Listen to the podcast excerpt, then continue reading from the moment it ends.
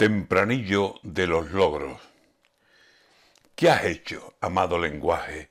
Dime, que no te conozco. ¿Te has repintado los labios? ¿Te has sombreado los ojos? ¿Te has teñido acaso el pelo? ¿O te has inyectado votos? Porque el que veo pasar por Cataluña ya es otro. La perversión se apodera de tu perfil tan sonoro. Por ejemplo, a los suspensos ahora los llamarán logros. Logro a lo que no se logra los van a llamar demonios. La perversión del lenguaje político. Sí, socorro.